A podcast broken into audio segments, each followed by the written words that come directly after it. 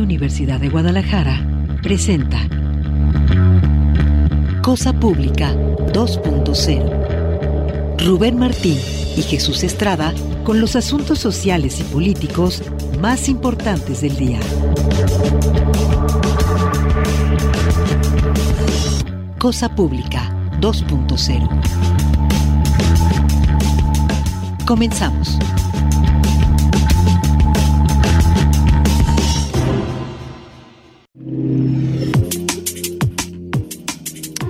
¿Qué tal? Qué gusto que siga con nosotros en Cosa Pública 2.0. Estamos en este periodo de asueto en la Universidad de Guadalajara, por lo tanto estamos eh, dejando este programa especial grabado, eh, como hacemos cada fin de año, eh, después de los días de transmisión en vivo. Este jueves 29 estamos transmitiendo este programa grabado. Queremos dedicarle a un tema que es esencial a los temas que tratamos en Cosa Pública, el tema de las desapariciones. Y tenemos para este efecto cuatro entrevistas, una exclusiva que hicimos con Roberto González, un académico de la Universidad Pedagógica Nacional que vino a la Feria Internacional del Libro a presentar el libro La desaparición forzada en México de la represión a la rentabilidad. Es una expresión, el subtítulo es muy importante para entender lo que está planteando y más adelante en los próximos tres bloques del programa presentaremos otras entrevistas. Jesús Estrada, ¿cómo estás? ¿Qué tal, Rubén Martín? Un gusto acompañarte. Gracias a todos ustedes por acompañarnos. Aunque este es un programa grabado, nos pueden contactar en arroba cosa pública 2 en Twitter, cosa pública 2.0 en Facebook. Vamos directo a la primera entrevista muy importante para entender las raíces históricas de esta crisis por desaparición y cómo pasó de eso, ¿no? Del tema de un desaparición con fines políticos a un negocio multimillonario altamente rentable. Que Escuchemos esta entrevista con Roberto González. Bienvenidos, qué bueno que siguen con nosotros aquí en Cosa Pública 2.0. Estamos en esta entrevista con Roberto González Villarreal, que viene a presentar aquí a la Feria Internacional del Libro su libro La desaparición forzada en México de la represión a la rentabilidad. Si usted nos sigue desde hace tiempo en Cosa Pública 2.0, evidentemente que sabrá que es un tema que nos interesa mucho, que hemos tenido muchísimos testimonios y notas al respecto, de tal manera que nos da mucho gusto que el doctor eh, Villarreal, que está eh, con nosotros en esta tarde, que es investigador eh, y, académico de la Universidad Pedagógica Nacional en la eh, Universidad, eh, perdón, en la sede de Cuernavaca, que nos acompaña en, la, sede de la Jusco que nos acompañe para presentar detalles, compartirnos eh, el, contenido de este libro. Al no lo he leído, lo voy a hacer con mucho gusto, Roberto, eh, me doy cuenta que me parece que se trata de uno de los eh, estudios más amplios, más complejos, porque aborda la parte teórica, la parte histórica, la parte en términos de cuando la, la desaparición era más por motivos políticos y ahora hay una rentabilidad un necrocapital que está motivado por estas desapariciones y afirmaciones muy, muy sorprendentes. Ya nos darás detalles de que no son 100 mil, sino 700 mil desapariciones forzadas en México. Bienvenido, muchas gracias por estar con nosotros. No, pues muchas gracias por invitarme, muchas gracias por tenerme por acá. Efectivamente, eh, este es el tercer texto que dedico, el tercer libro que dedico a la historia de la desaparición forzada. Hay en este libro una razón de por qué. Y quería la idea central es justamente esa, hacer una historia de la desaparición forzada desde el momento en que se convirtió en un problema político. Ese es un punto central. La desaparición forzada ni siquiera tenía nombre. Era una práctica que ocurría, ocurría en los pueblos de Guerrero, fundamentalmente, ya en los años 60, finales de los años 60, principios de los 70, y no tenía nombre. No se reconocía como tal. Entonces fueron las familias, los familiares, las esposas, las madres, las hijas de los desaparecidos que empezaron a, a señalar que había un problema, que se los llevaban y no volvían a aparecer. ¿Y era cometida por militares? En los años 60 sí, a finales de los años 60. El primer, el primer desaparecido registrado es Epifanio de Vilés Rojas en 1969. Después de eso, no tenemos registros hasta principios de los años 70. 71 hay algunos, hay cuatro, seis, dependiendo de los registros. Después empiezan a a volverse una práctica sistemática. ¿Dónde y a quién se llevaban, cómo se los llevaban y quiénes se los llevaban y por qué razón? Fue ahí, un, eh, Roberto, un cambio, digamos, de política represiva del Estado mexicano, es decir, yo voy a, no voy a, perseguir y a enjuiciar a, a, los guerrilleros o a quienes declara la guerra el Estado. Los voy a eliminar y se crean instituciones como la Brigada Blanca e instrucciones de, represivas en ese sentido? Sí, pero habría que recordar una parte. La desaparición forzada es una de las técnicas, o yo le llamo una tecnología, porque es un conjunto de acciones, prácticas, saberes, instituciones, etcétera. Es una de las que se utilizaron en toda la estrategia de la contrainsurgencia rural. Así empieza la desaparición forzada. En, de 69 a 74, la gran mayoría de las desapariciones se dan en Guerrero. Y básicamente a los, a los guerrilleros, a los militantes y a las bases de apoyo, también a familiares de la, de la Brigada Campesina de Justiciamiento del Partido de los Pobres. Desde 1973 empieza a, haber desapariciones en otros lados, en Chiapas, son aisladas, relativamente aisladas de las Fuerzas de Liberación Nacional. Jalisco me parece que más o menos para esas fechas. En 73 empieza la primera en Jalisco de una chica de la, de la Liga Comunista. Pero podríamos decir, para ver la tendencia, porque lo que me interesa es básicamente las tendencias. Primero, es una tecnología, es una tecnología particular que se da en la, en la estrategia de contrainsurgencia, la realiza el ejército fundamentalmente, fundamentalmente, y tiene como, se acompaña de las otras, porque no es la única de las técnicas que se utilizan. Está también el, asesinato, está también el encarcelamiento, está también las golpizas, en fin. Tortura, infiltraciones. Este, más o menos la panoplia de, de, las, de las acciones de contrainsurgencia.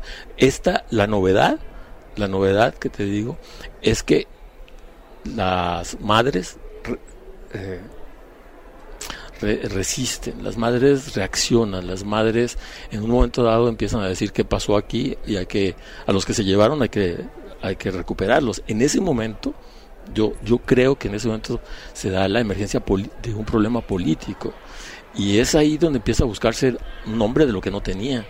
Al principio se llamaba secuestro. Y entonces los mismos, las mismas familiares empezaron a ver, sí, pero en el secuestro normalmente hay un intercambio, que, en términos políticos o en términos económicos. Aquí no hay intercambio, aquí lo que hacen es decir que no se los llevaron, ¿no? No reconocer que los tienen, no reconocer que se los perdieron, etcétera. Entonces, eh, lo primero que tenemos que ver es eso, ¿dónde surge? ¿Por qué surge? ¿Quiénes lo hacen? ¿Con qué modo lo hacen? ¿Cuáles eh, todos los mecanismos de lo que después vamos a ver, y es una de las cosas que yo me he detenido desde el libro que publiqué en 2012, que se llama La historia de la desaparición, que está se detiene mucho en esta etapa. En esta, primera, etapa, en esta primera etapa. Se detiene mucho. Lo, lo que observamos es, primero, no es un delito porque ni siquiera está reconocido como algo que existe, una eh, práctica existente. En ese momento no es. No es, tardó 30 años en ser un un tipo penal, hasta el 2005 en algunos lados, el 2012 la primera ley general, 2017 la segunda, o sea, teníamos 30 años sin que fuera reconocido, ¿no? Después dijeron que era detención desaparición, todavía en algunos lados se les conoce como detención de desaparición. Después las eh, con, la intervención de la ONU, los compañeros sudamericanos, etcétera, pues ya se ya se se le pone un nombre, vamos a decir. Se empezó a mirar a Sudamérica, que también una práctica de las dictaduras militares. De las dictaduras militares, efectivamente. Es una cosa bien interesante también, porque no pasa nada más en las dictaduras, también en las democracias pasa eso. Esa organización de las madres, de los familiares que empezaron a resistir y, y que crearon movimientos en un entorno muy difícil de miedo, de, de, represión, de hostigamiento, le da la vuelta y exige entonces la ley de amnistía. Es un, eso fue en 78, la ley de La, la, primera gran acción nacional, vamos a decir, de gran impacto de las madres fue el 28 de agosto de 1978, la, en la huelga de hambre de catedral. ¿no? Esa fue la primera, y en septiembre la, la ley de, amnistía. Sí. y, pero lo, lo, que vamos aquí es, lo interesante de, este asunto es que en 1974 sea el mayor, el mayor número de desapariciones forzadas que se hacen en Guerrero.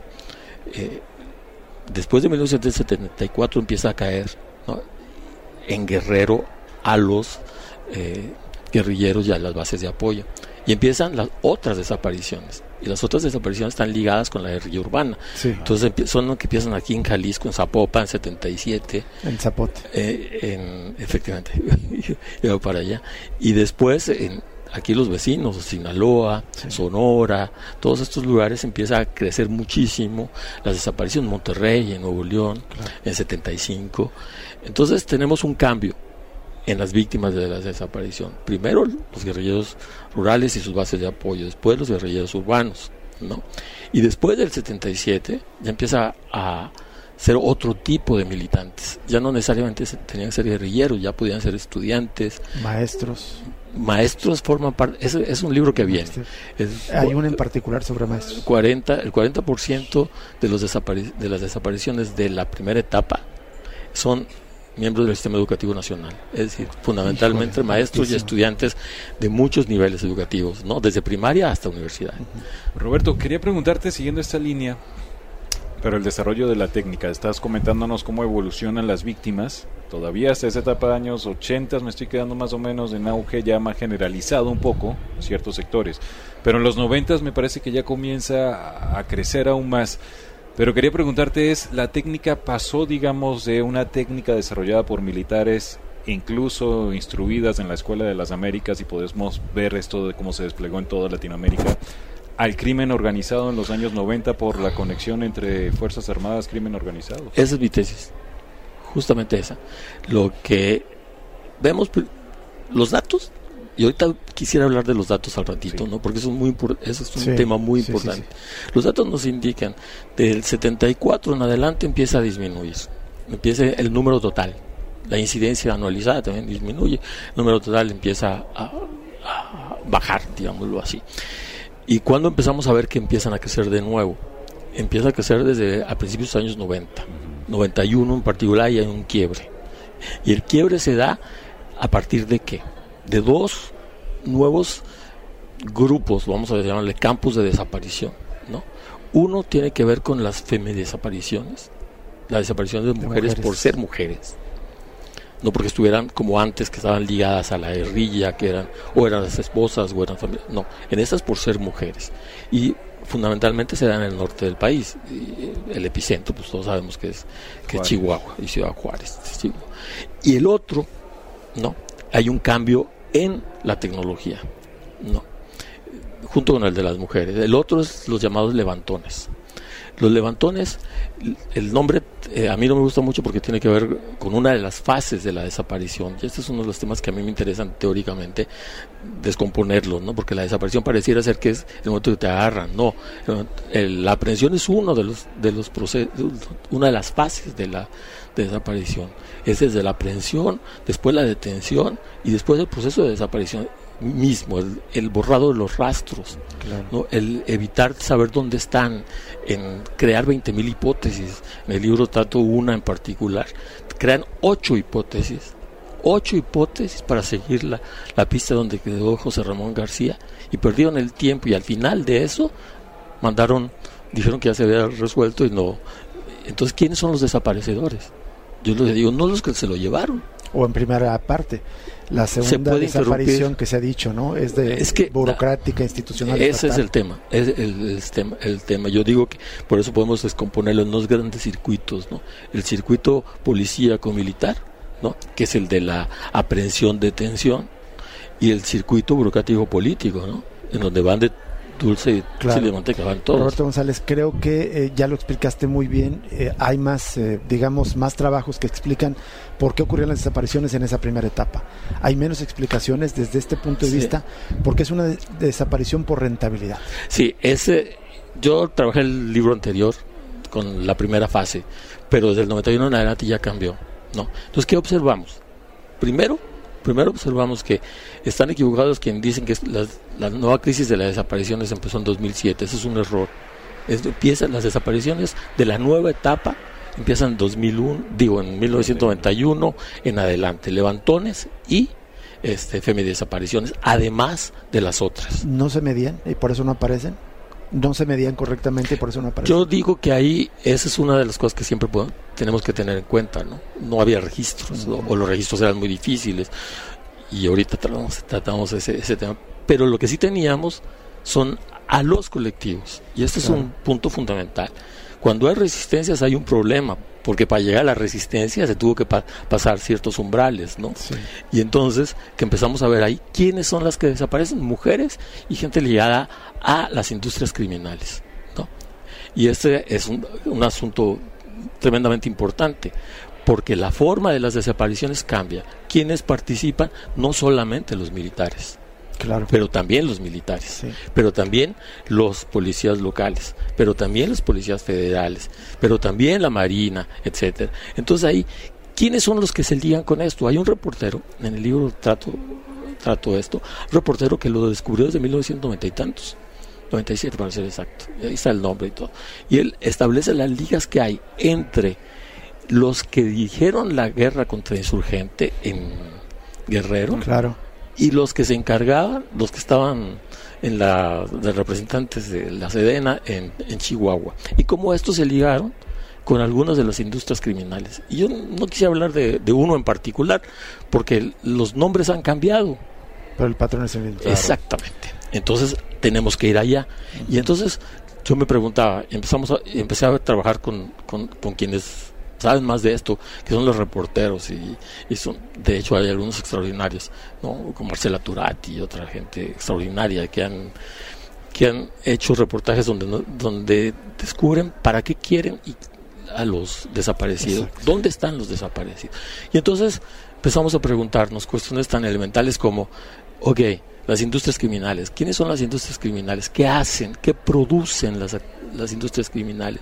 Pues producen bienes y servicios que están, la única característica es que son ilícitos, pues están en la sombra, o Así están en la sombra. O están también tienen su contraparte legal. ¿no? Ah, tiene una partida legal y para eso utilicé pues ni modo la teoría de la acumulación de capital no entonces lo que tenemos que ver es la acumulación conjunto y ver las etapas del proceso de acumulación de capital y entonces ver pues sí resulta que producen bienes y servicios ilícitos y quiénes producen los bienes y servicios ilícitos no proletarios Claro.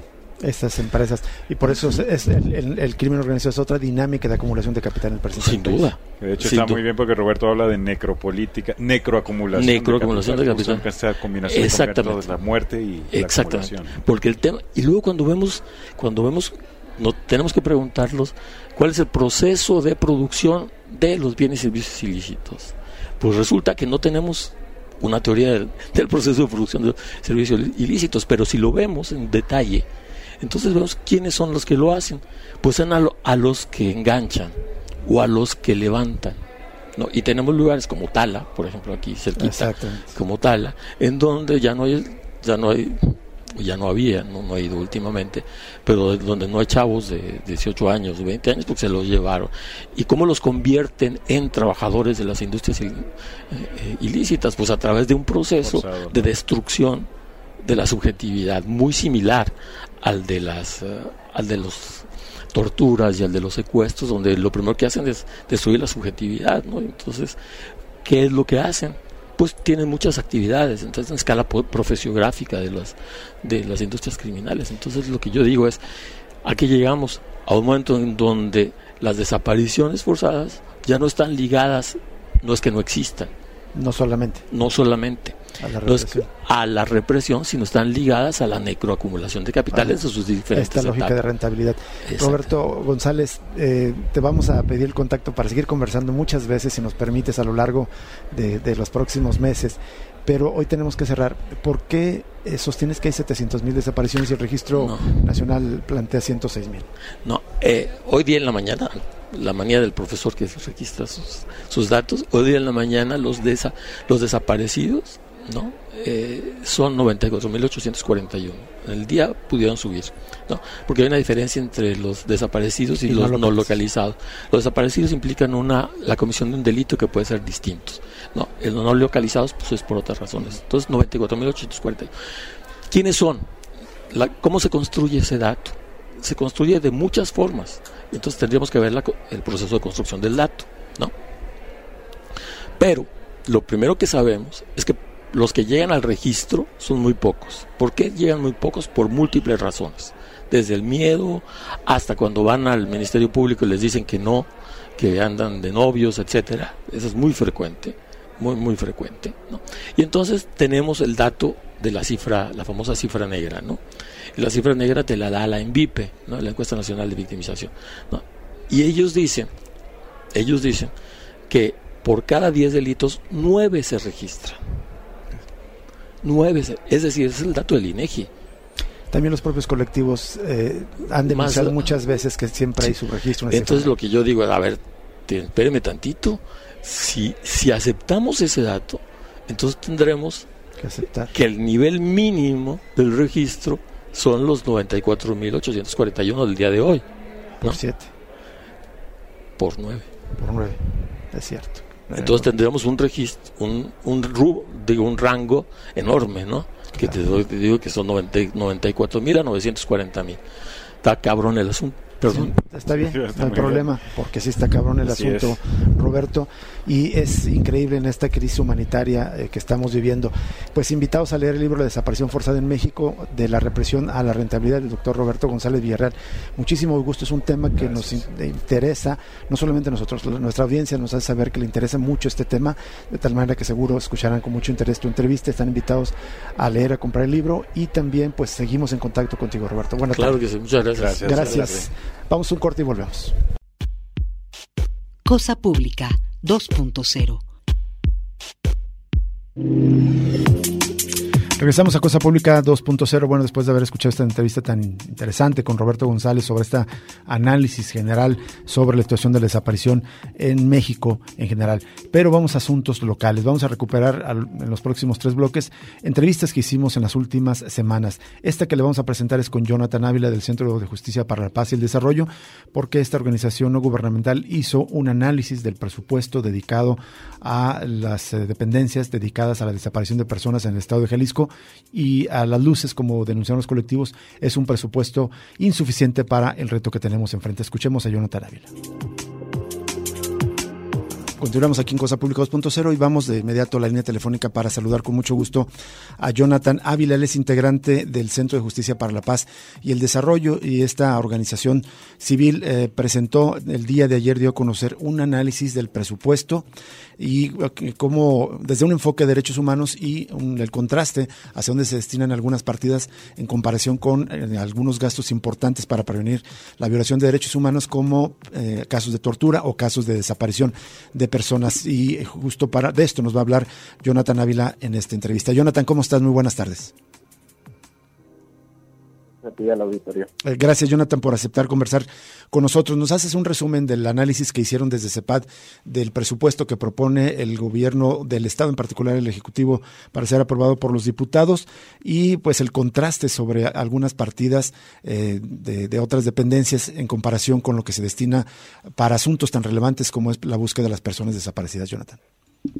Sí, así es. Bueno, lo que nosotros este, hicimos fue un análisis eh, pues muy detallado, muy pormenorizado, revisar todos los documentos que tienen que ver con lo que presentó el Ejecutivo el primero de noviembre para el presupuesto del siguiente año y específicamente qué es lo que se está destinando a la problemática de desaparición y de tortura, porque son los temas que también abordamos desde, precisamente desde el CEPAD.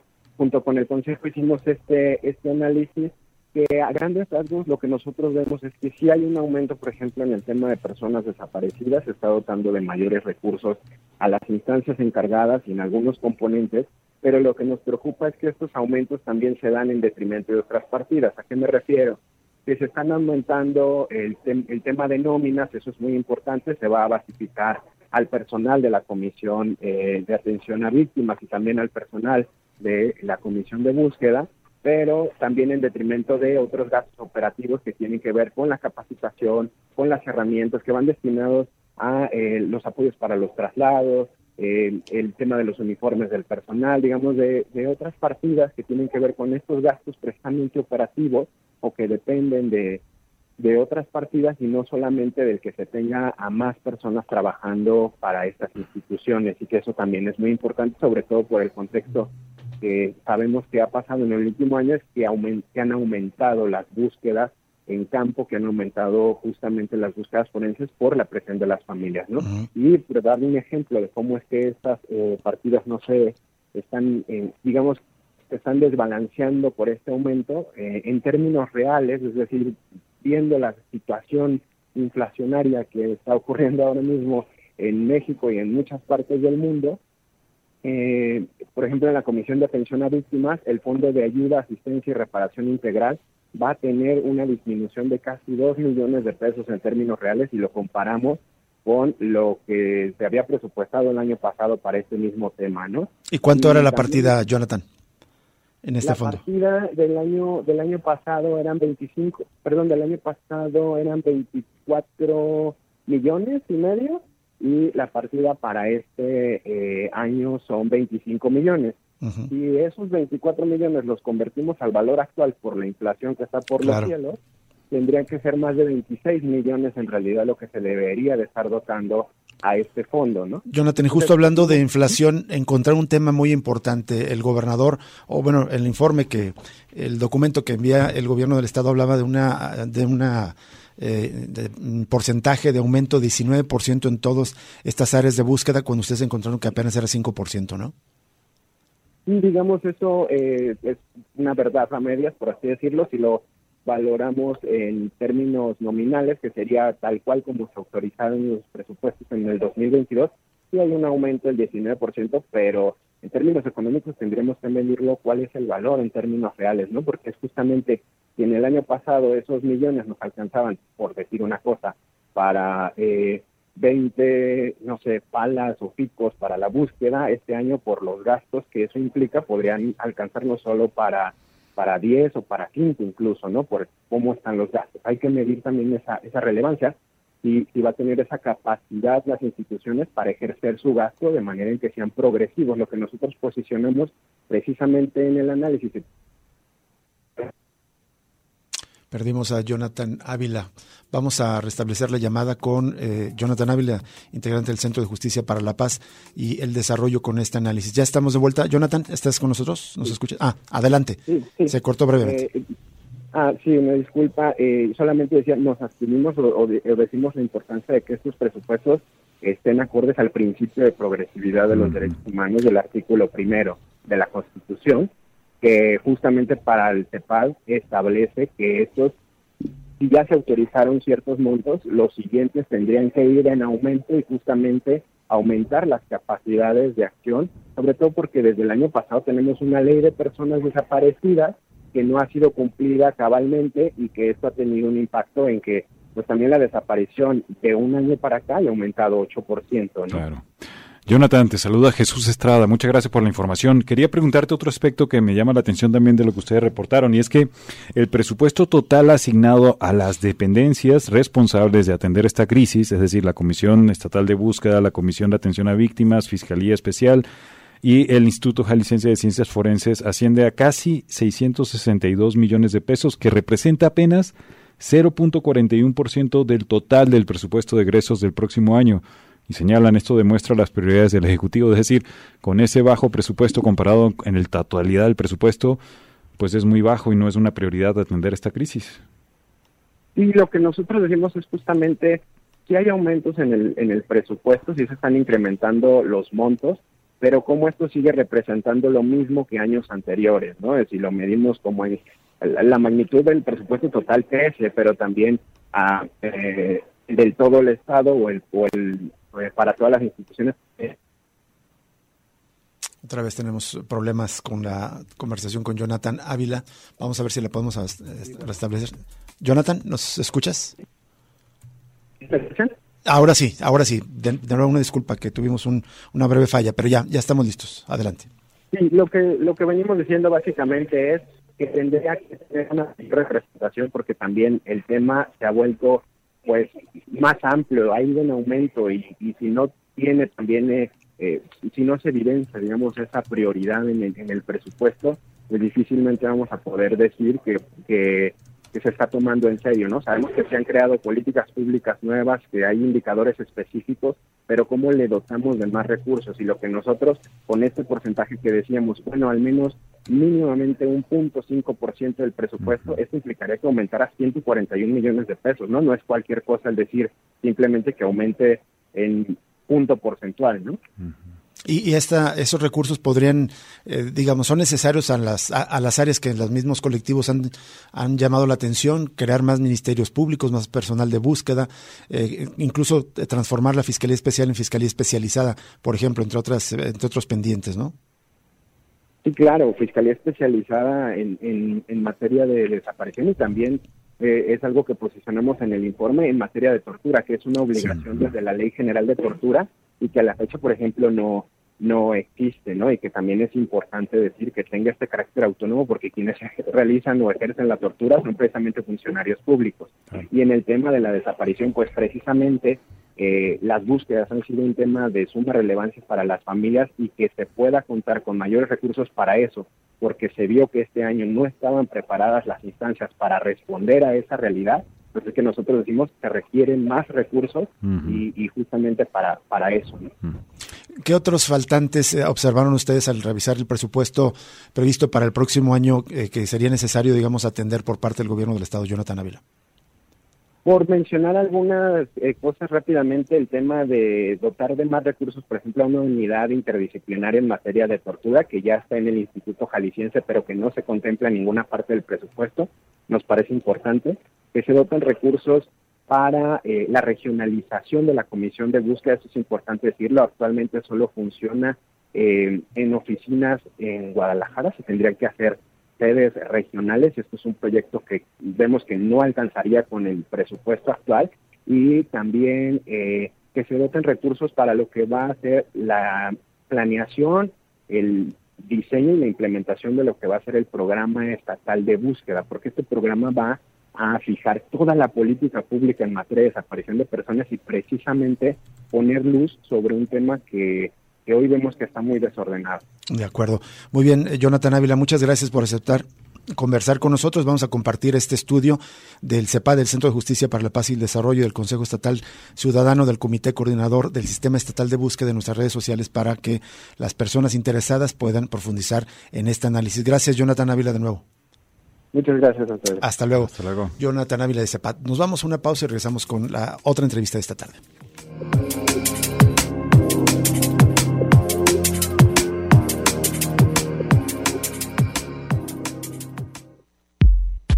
Ya regresa Cosa Pública 2.0 con Rubén Martín y Jesús Estrada.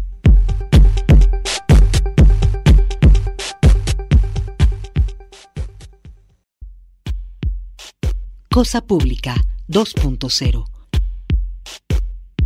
Regresamos.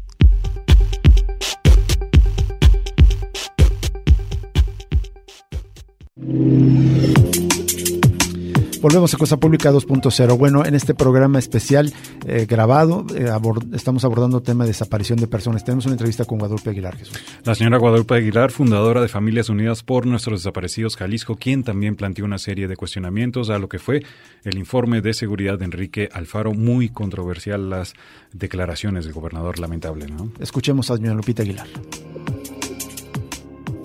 vamos a línea telefónica para agradecerle enormemente a la señora Guadalupe Aguilar de Familias Unidas por Nuestros Desaparecidos Jalisco que nos tome esta llamada. Queremos conocer el punto de vista de las familias que opinan acerca de esta visión, de esta percepción que tiene el gobernador de que vamos muy bien, prácticamente así lo subrayó, en todos los indicadores de seguridad. Jalisco va muy bien, incluido el tema de desaparecidos, incluida pues identificación forense. Señora Guadalupe Aguilar, muy buenas tardes, ¿cómo está? Muy bien, gracias. Buenas tardes. Gracias a todos por estarnos a, su programa. Al contrario, gracias señora Guadalupe Aguilar. ¿Qué opina de estas declaraciones de Enrique Alfaro? La mayoría de las personas, nueve de cada diez, se van porque quieren, por su propia voluntad. ¿Cuál es su experiencia? ¿Es realmente así o están ocurriendo las desapariciones en Jalisco, señora Guadalupe Aguilar? Mire, yo le diría al señor gobernador que creo que ya es tiempo de parar y atender la causa del problema verdadera del delito de desaparición forzada. Parar de hacer declaraciones partidistas y de politiquería, porque eso solo lo llevan a decir y a hacer cuentas alegres, dijera mi, mi abuela, sin fundamento. Es decir, si él menciona que de 10 desaparecidos, 9 se van por su voluntad, Dígame entonces, ¿en dónde están esos nueve? Se lo dice con tanta certeza y tomando en cuenta que Jalisco tiene 16 mil desaparecidos, pocos más, pocos menos, entonces el 1% que son culpables, ¿dónde están esas consignaciones?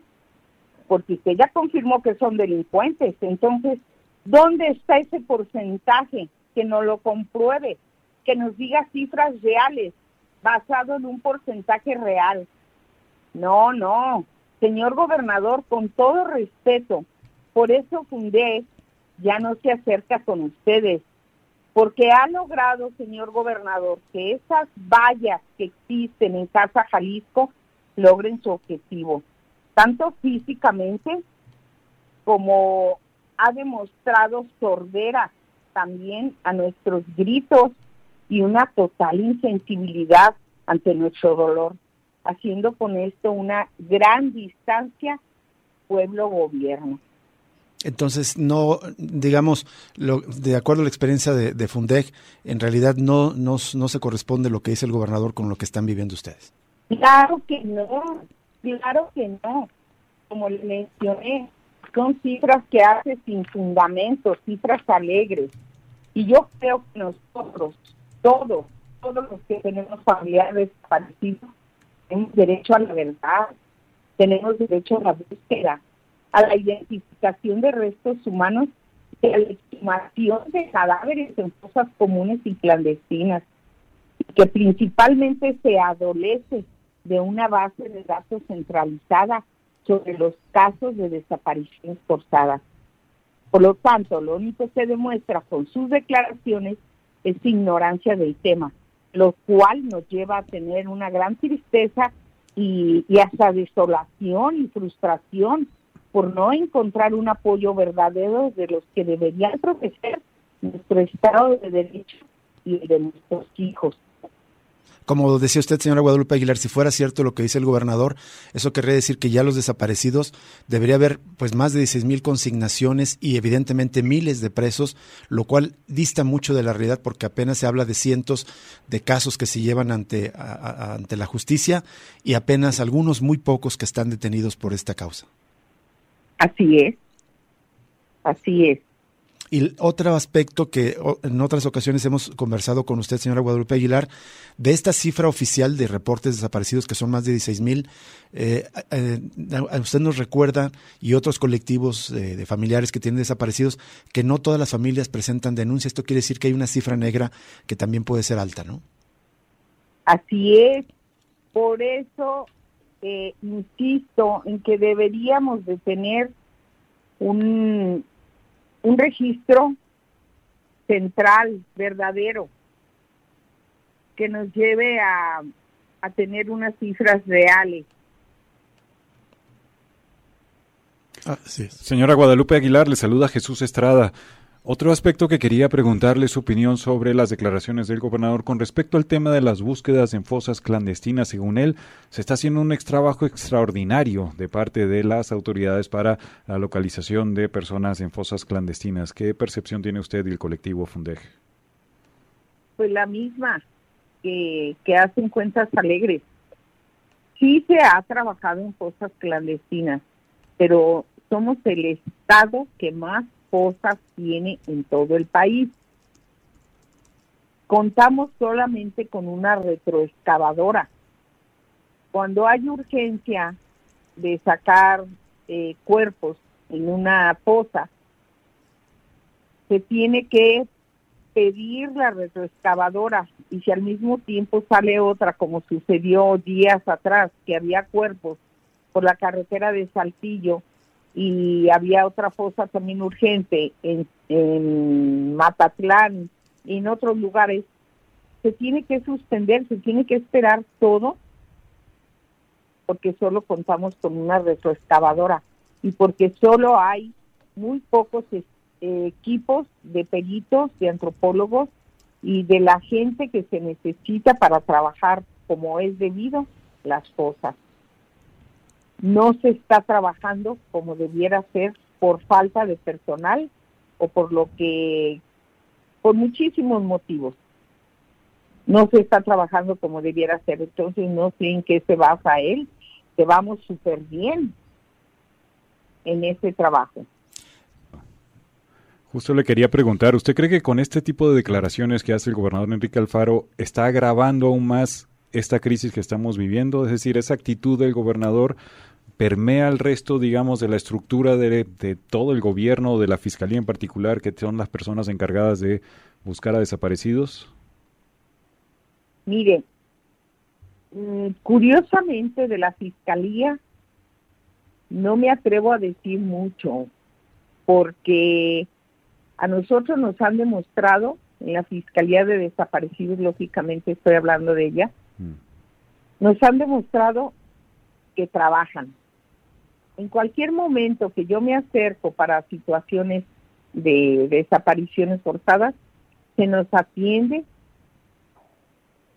Tomemos en cuenta que son muy pocos ministerios públicos para tanta carpeta de investigación. Entonces, pues son personas normales como nosotros que están haciendo un esfuerzo por atendernos. Pero tampoco de eso a que se esté mencionando que hay presupuestos onerosos, tanto para el instituto como para la fiscalía, dista mucho que desear. Es decir, no solamente... Principalmente su instituto de Jalisciense de Ciencias Forenses, que tiene un rezago de más de seis mil restos humanos. Es increíble. Acérquense, acérquense para que vean cómo huele a cuadras. Está mencionó también que iban a comprar una cámara frigorífica, algo así.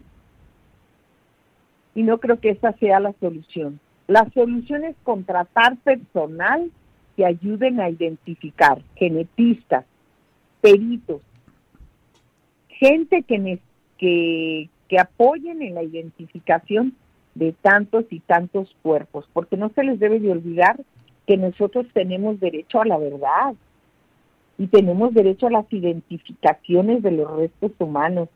Ya ni se diga la reparación, porque ese es otro tema que también sería conveniente tratarlo, porque la Comisión Estatal de Atención a Víctimas, eh, sinceramente, está para llorar.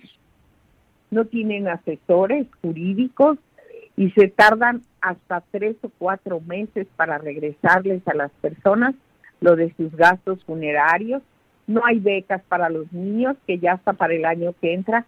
Entonces es un tema muy grande que, se, que sale de, de la desaparición forzada de una sola persona en un hogar que destruye a corto plazo una familia. Y se nos olvida que si se destruye una familia y si se llevan a los jóvenes, destruyen a una sociedad. Y una sociedad sin jóvenes no tiene futuro. Vamos viendo a largo plazo, pero no, no les interesa. Entonces, en resumen, señora Guadalupe Aguilar, las, el, el, estado de seguridad y de avance que, que, pinta Enrique Alfaro en su informe de ayer no se corresponde con lo que están viviendo los familiares de las personas desaparecidas y, y la sociedad en general. Es falso. Muy bien. Gracias, señora Guadalupe Aguilar, por aceptar conversar con nosotros. Muchas gracias a ustedes. Al contrario, señora Guadalupe Aguilar el micrófono. Sí. Hasta luego, muy buenas tardes. Ah, ¿eh? perdón, antes, antes de terminar, solamente, si, no sé si quiere recordar, ayer me informaba que hay un evento en esta tarde en la Glorieta de los Desaparecidos. Ay, sí, perdón. Mire, tendremos nuestro rosario mensual. Hacemos un rosario en la Glorieta todos los días dos, pero precisamente hoy será exclusivo para todos, todos nuestros difuntos y los que no son los nuestros para que tengan una oración, todos los que no tienen quien ore por ellos. ¿A qué horas es? A las 6.30 y posteriormente un evento de pues de rebeldía y de, de que les tenemos que recordar su obligación al gobierno. Nos vestiremos de Catrinas y cantaremos, porque el arte nos consuela. De acuerdo. Entonces, a partir de seis y media tiene este, este, evento por Fundeg y otros colectivos o solamente Fundeg? Están todos invitados. Perfecto. Muchísimas gracias, señora Guadalupe Aguilar. Y bueno, las personas que ya escucharon esta invitación y que quieran acompañar a estas madres, estas familias que están buscando a sus hijos a las seis y media en la Glorieta de los Desaparecidos. Gracias, señora Guadalupe Aguilar. A ustedes. Buena tarde. Gracias, gracias igualmente. Cosa Pública 2.0. Thank you. Para cerrar el programa de esta tarde, de este jueves 29 de diciembre, ahora escucharemos a Héctor Flores. Estamos presentándole algunas entrevistas exclusivas, algunas como fue la primera, y otras recuperadas en este eh, programa especial dedicado al tema de la crisis por desaparición de personas que tenemos en el país y gravemente y lamentablemente Jalisco es el epicentro de esta crisis por desapariciones. Escuchemos a Héctor Flores. Seguimos en Cosa Pública 2.0, vamos a línea telefónica y le vamos a agradecer enormemente al señor Héctor Flores del colectivo Luz de Esperanza que nos toma esta llamada. Don Héctor, ¿cómo está? Muy buenas tardes. Muy buenas tardes, muchas gracias, muy bien. Gracias por aceptar conversar con nosotros.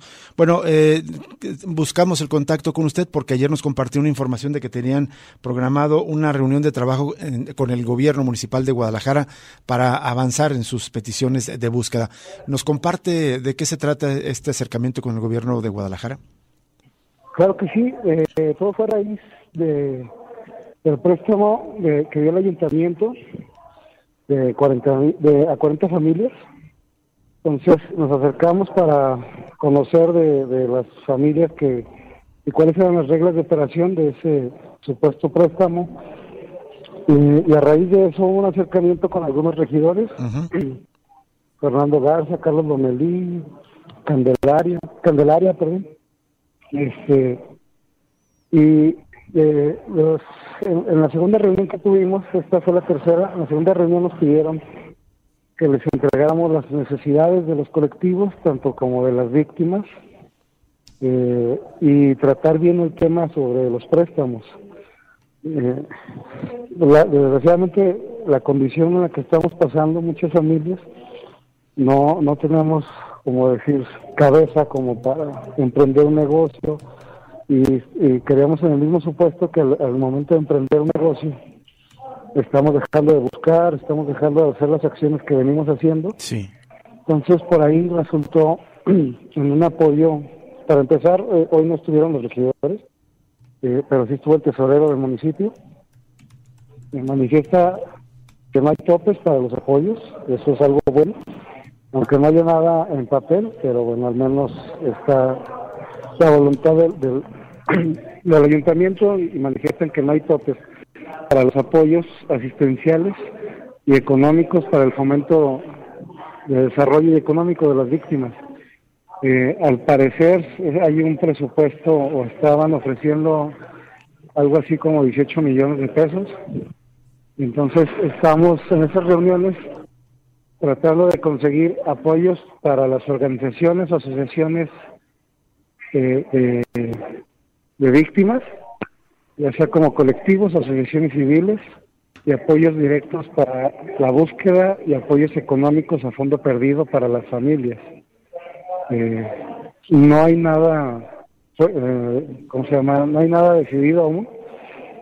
Eh, ya se les entregó por parte de, en el municipio, ya tienen su proyecto de presupuesto, que solo lo tiene MC, no se lo dieron a ningún otro regidor hasta al menos hasta el día de hoy en, la mañana, para, para ver en qué áreas pueden ellos eh, hacerse de los recursos y que sea un hecho lo que están manifestando en las reuniones, que se den estos apoyos tanto en el CERES, lo que necesitamos, ropa táctica, botas, eh, gorros, eh, protectores solares, comida no perecedera, hidratación, herramientas de trabajo para las fosas, eh, lo que necesitamos para la búsqueda, que son las palas, las varillas artesanales que, que hacemos, eh, todo ese tipo de cosas y botiquín médico para, para las familias, porque salimos en búsqueda y a veces ni siquiera botiquín llevan.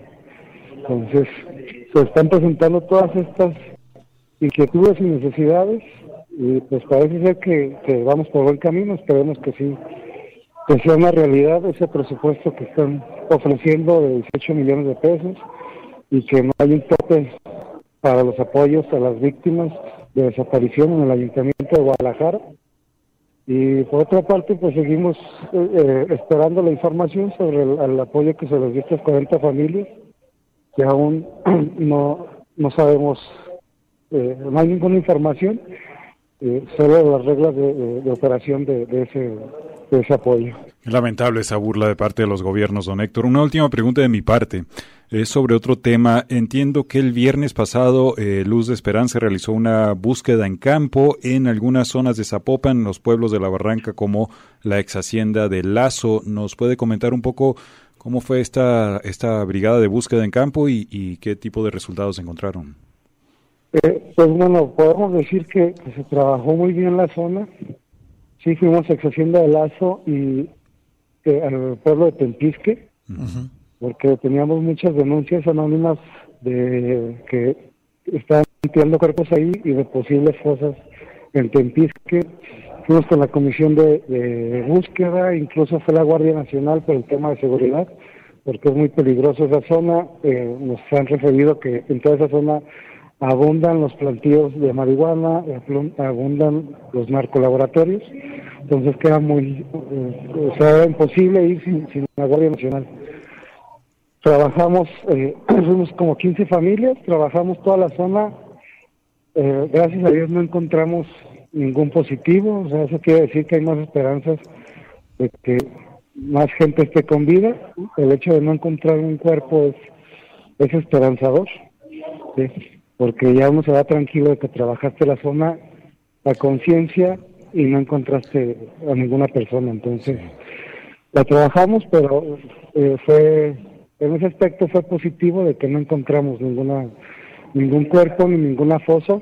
Es muy difícil por la vegetación, pero este, parece ser que en base al trabajo que hicimos fue fue negativo, no hay ningún cuerpo en esas zonas. Una última duda, don Héctor Flores, es, ¿tienen programadas algunas otras eh, brigadas de búsqueda en campo en los próximos días o semanas? Sí, incluso también búsqueda en vía. Eh, tenemos para el día para el día 9 tenemos tenemos todavía alrededor de ocho puntos que mm. estamos esperando que nos los vayan eh, nos vayan calendarizando. El 9 de noviembre es el siguiente, me parece que el 14 es el, la siguiente búsqueda y 28, 29 y 30 de, de, noviembre, búsqueda en vida eh, en, otro municipio. Bien. Eh, eh, Finalmente, don Héctor, solo para cerrar con la información inicial, ¿hay ya un compromiso de cuándo se garantizan estos apoyos de parte del gobierno municipal de Guadalajara al colectivo Luz de Esperanza y otros tres? No, realmente ni siquiera nos dieron reunión, la fecha de la siguiente reunión. Este, estamos trabajando en eso, le vamos a entregar eh, un documento donde esté los costos de todas las herramientas que necesitamos para continuar en la búsqueda y los apoyos. Este, y ya entregando ese documento esperemos que ya nos vuelvan a dar fecha. Esperemos que sea no mayor a 15 días. Ya está el presupuesto, el presupuesto del ayuntamiento ya tienen, ya lo están trabajando, entonces eh, queremos, necesitamos que sea antes de, los primeros días de diciembre para poder acceder de forma real a ellos y que no quede como una promesa más. De acuerdo. Muy bien. Le agradecemos mucho, don Héctor eh, Flores, por atender esta llamada y gracias por el contacto. No, muchísimas gracias, que Dios los bendiga. Igualmente, hasta luego don Héctor Flores del colectivo Luz de Esperanza.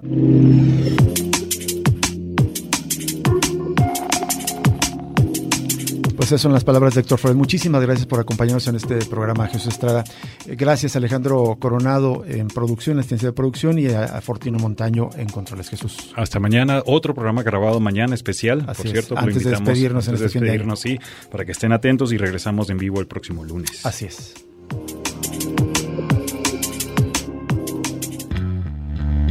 Radio Universidad de Guadalajara presentó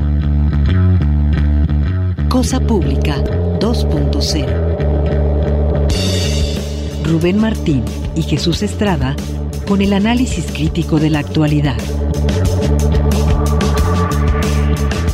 Cosa Pública 2.0. Gracias por escucharnos.